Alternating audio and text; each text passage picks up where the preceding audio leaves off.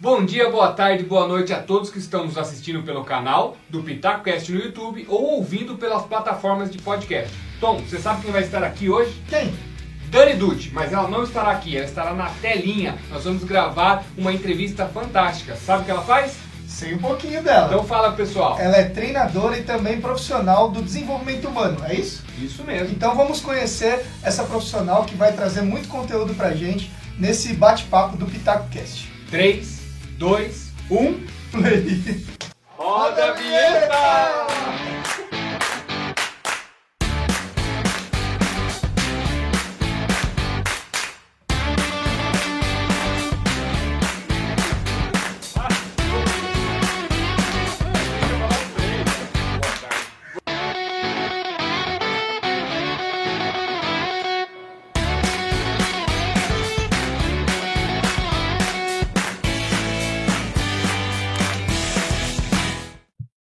Mim? Oi, Dani. Olá! Ê! Tudo bem? E aí, Dani? Boa tarde, tudo bem? Tudo ótimo. E você? Tudo bem também. Ele pediu para baixar aqui o Google Meet, por isso que demorou um pouquinho. Você tá me vendo e me ouvindo bem? Muito bem. Estamos te vendo, te ouvindo. É, não sei se precisaria baixar. Acho que dá para entrar pelo navegador, mas já que você já baixou, já deu tudo certo. Já foi. Tá ótimo. Vamos tocando, Tá você exclui. A qualidade está muito boa, fica tranquilo. Ah, isso que importa. Então tá É. tudo certo. Esse aqui é o Tom. Prazer, tudo bem? Prazer, querido. Obrigada pelo convite. Fiquei muito feliz. Imagina. Prazer poder falar do que a gente gosta, né? É. É o que ele É fala, o que ele gosta. Por quê? Eu falo, você gosta? Perguntar pra ela, ela que vai te analisar agora vai falar que você gosta. Eita, que perigo, hein? O Adriano e eu. Ah, ah, que perigo. o bom é que fala Bom. os três, os três falam bastante, né, Dani? Aí fica mais prático. Aí a gente tem que parar a gravação, senão fica três horas de podcast. Mas Tem que parar pra fazer os comerciais. Falar, agora que vai entrar o comercial, tem que ter pausa hídrica, tem que ter tudo. ó, a gente vai Então, fazer tá bom. um, pausa, um corte comercial e aí a gente vai mandar uma chamada do, do seu programa Insight. Você tem? Pronto. Eu tenho a vinheta, se você Tá. quiser. Depois você me manda isso aí, a gente dá um A jeito gente de pede para e para mandar. editar certinho. Então, agora com vocês, os nossos patrocinadores. Fechou. Muito bom. É legal essa esse negócio de intervalo, dá um outro clima, né? Isso. É, porque a pessoa não vai ficar só ouvindo, aí ela já muda para ouvir direito, né? De novo. É, é estratégico. Exato. Fala aí a pergunta que você queria fazer pra ela. Eu? Não, o Betelli que vai puxar o carro, eu só vou acompanhar. E aí depois, aí, porque eu também tenho um pouquinho de experiência nessa área aí que você atua. Trabalhei um tempo com treinamentos também e tal. É, então a gente consegue desenrolar bastante nessa linha aí. Estou aqui à disposição. Perguntem. Eu vou dar, eu vou dar pitaco em quê? A gente vai É falar. isso que a gente vai perguntar, então. No que, que você vai dar o seu pitaco, Dani? Eu vim aqui livre. Vocês têm algum viés que vocês gostariam de comentar que ainda não foi falado no programa? Eu gosto de trabalhar com improviso. Eu sou Nós um também. grande ID, então tá tudo certo. Dani, dos clientes que você atua, então, que você atende, que passaram pela sua consultoria, pela sua empresa, como consultora, palestrante, etc. Você percebe qual que é o perfil, já que você falou ID, perfil comportamental, o que, que você vê pela sua observação? A maioria, ID, SC, como que você vê isso? A gente, se- as pessoas se identificam com o treinador, né? Então sempre vem as pedreiras bem identificado com a gente. É, a maioria das pessoas que eu recruto e que eu treino são pessoas focadas aí no desenvolvimento de inteligência emocional, é, tem, percebem um grande potencial, mas normalmente são por enfrentamentos de compensação. Ou seja, percebem sua capacidade, mas devido à cobrança interna existe um enfrentamento de compensar. Então, são workaholics, são pessoas que se exigem muito, pessoas mais sistemáticas, mais metódicas, né? Líderes aí incríveis, mas que têm o desconforto de lidar com situações mais sutis ou que exigem mais detalhes ou um desacelerar. Tá. Então, normalmente são essas pessoas. Para vocês verem, os empresários, atletas que eu pego são nesse perfil, né? O workaholic que você comenta, ele também é nivelado, Dani? Não entendi a pergunta, ficou baixinho, desculpa. O pessoal que é workaholic, que se denomina workaholic, eles existem níveis também de workaholic?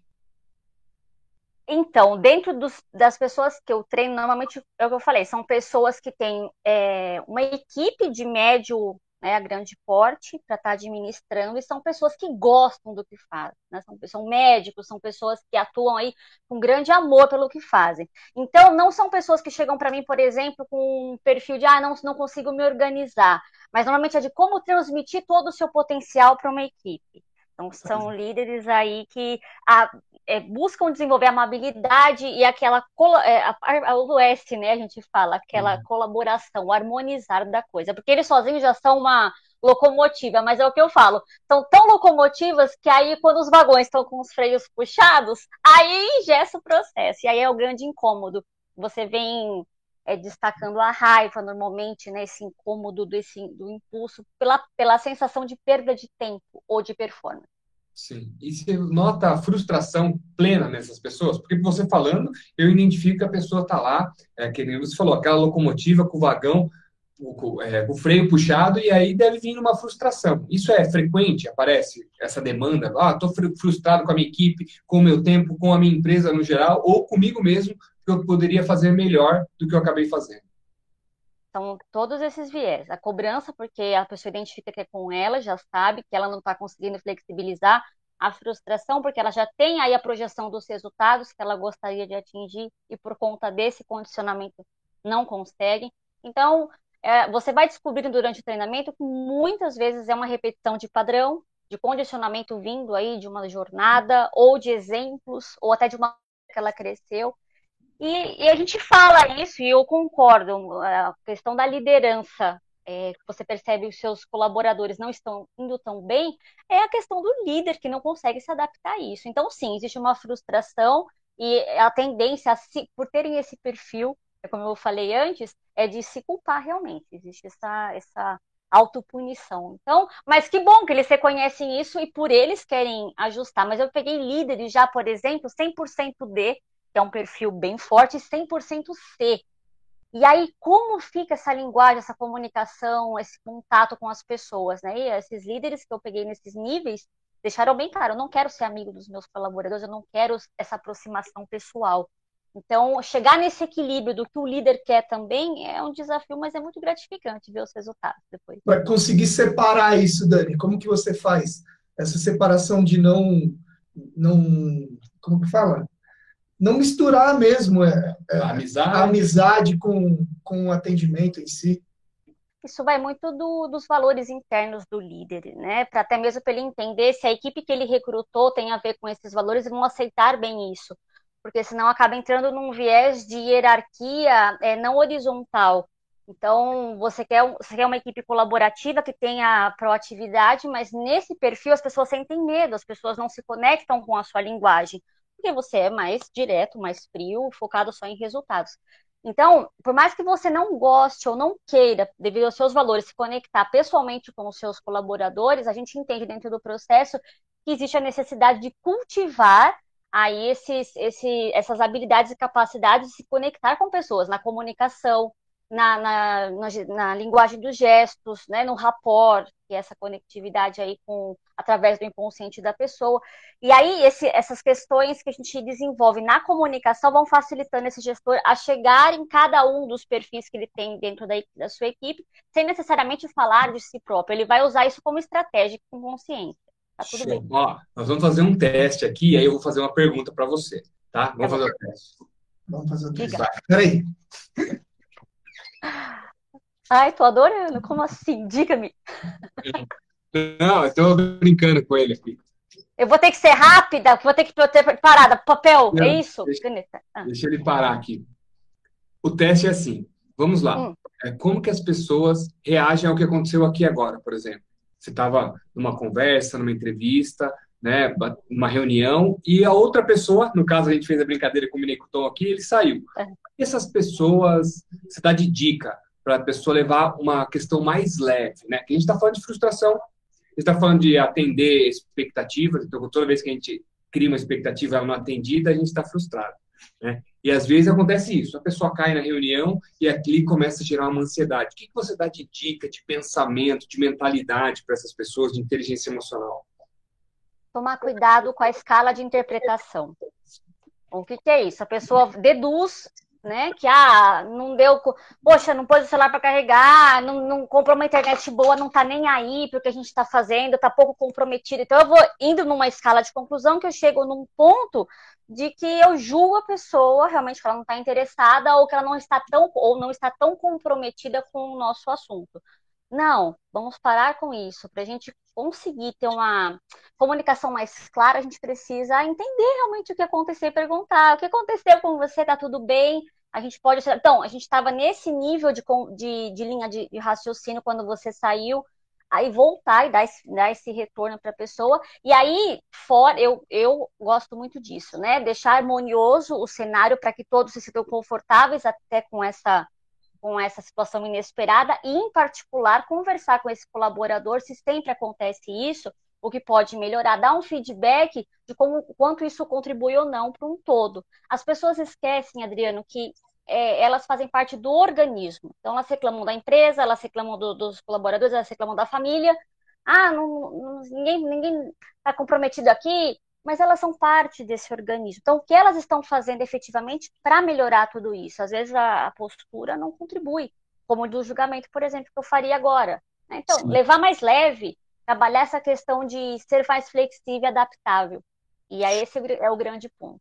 Show de bola, não, muito interessante. Como que você usou a escala de percepção? Como foi que você usou no escala de, interpre... escala de interpretação, que a gente chega ah. numa conclusão por conta da nossa interpretação e gerenciamento de raciocínio. Não efetivamente que seja uma verdade. Você tem estudos que falam sobre isso, e pessoas já foram demitidas por conta dessa, dessa interpretação é, individual ou de duas pessoas que realmente não era o caso.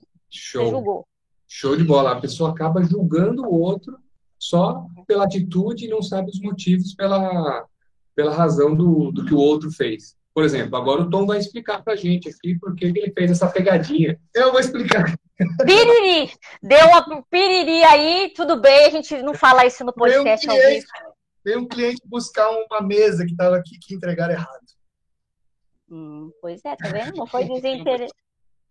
Que legal, ele explicou da questão da escala de interpretação. Como, como, por exemplo, você pode se frustrar, se irritar ou ter uma interpretação diferente do que, que realmente aconteceu. Ah, falta de compromisso, ou o cara marca comigo e chega atrasado, mas às vezes tem um, um problema anterior do que. É, é ficar atento ao que de fato está acontecendo para não pré-julgar e causar um conflito né, com a pessoa que está precisando sair, de repente, do compromisso. É isso aí, tentar entender, tá tudo bem. A gente, a gente ingessa muitos processos quando entra nesse, é, é, nesse engessar de atitudes ou de interpretação. Eu acho que nem tudo é permitido, nem tudo é permissivo, não podemos ser permissivos com tudo, mas é, nós estamos lidando com pessoas e nós também, uma hora ou outra, vamos precisar dessa flexibilidade, adaptabilidade, certamente. E aí é que tá. Normalmente as pessoas que fazem isso, elas não se permitem errar. Uhum. Agora vale o, a reflexão, né? A é, pessoa errar é humano. Que julga dessa forma, então, que tem essa interpretação do outro, ela piora a situação para ela mesma. É isso? Ah, normalmente ela reflete como ela encara as coisas. Então, rigidez, não se permite errar, não aprende com os processos, não se adapta facilmente. A flexibilidade ou o improviso deixa a pessoa desconfortável. É normalmente são pessoas que querem ser controladoras né? Normalmente, eu não estou colocando aqui. Aí você entra numa análise de personalidade e comportamento, mas normalmente é essa a tendência. Então, quão é rígido o processo dessa pessoa também? É, eu, eu aprendi muito dessa questão, porque né, quem vos fala tinha essa tendência é, é, com os meus colaboradores. Tinha, cada um tinha um perfil, um jeito, e o sistema não era como eu gostaria, metódico, perfeito. E aí eu tive que aprender muitas coisas. E realmente eu fiquei é, com mais, tive mais resultados e fiquei mais leve. E, e tudo se tornou mais produtivo quando aprendi isso. Então, menos julgamento. A gente está falando aqui, antes de começar, sobre um, um amigo que tem uma empresa e está muito bagunçado, né? E uma colega mudou de, de ramo para ir lá ajudar a arrumar essa, essa desorganização. Aí eu comentei com o Betelli, Betelli, é, os caras estão tudo bagunçado lá. Ele falou assim, mas bagunçado para quem, né? Aí eu falei, então, né? Daí depende o ponto de vista. Às vezes, na bagunça deles, ele consegue continuar o processo dele funcionando naturalmente. Se ele organizar, daí ele não vai conseguir continuar atuando, né? Exato. Faz, faz todo sentido. Se isso não está comprometendo produtividade, entrega, né, o que é bagunçado? É que as pessoas querem entrar em formatos e modelos e, e pacotinhos, e rótulos e caixinhas. Né? Ai, não, mas é implantar o 5S. Para quê? Às vezes não é o 5S que vai resolver, né? É, o autoconhecimento é tudo. Tanto de você para com você, como da disponibilidade sua para conhecer o outro. E aí a empatia. Não adianta eu cobrar do outro se eu não entendo como o outro funciona para entrar no meu processo. E aí essa é a grande mágica em, todos os relacionamentos, eu digo isso, não só em empresas, né? Em relações interpessoais também. Sobre esses perfis, nós falamos de perfis, frustração, como lidar, é, lidar mais leve com as situações de, de, improviso ou circunstâncias que a gente não planejou. O que, que você fala agora nessa sua fala sobre o autoconhecimento? Né? Quais são os pontos ou como que é a abordagem para esse autoconhecimento que você atua ou que você mais vê aí no, no, no meio que você está inserida? Bom, as pessoas tentam sempre consertar o externo, isso é fato, né? O externo me incomoda, aquilo, né? Mas perceber como